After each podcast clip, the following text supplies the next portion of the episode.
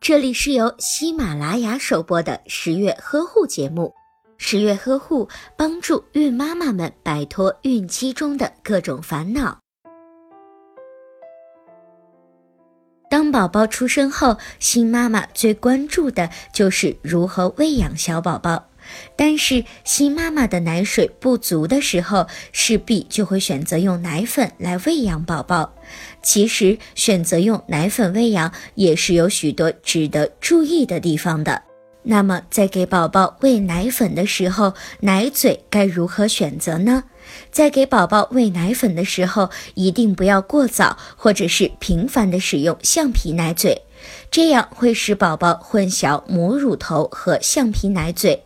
最终导致宝宝拒绝新妈妈的乳头。市面上常见的奶瓶都采用大十字开口并且较长的橡皮奶嘴，宝宝在使用的过程中不费力气就可以轻松的吃饱。而使用这种橡皮奶嘴的危害就是让宝宝失去了锻炼脸部肌肉和心肺功能的极好机会。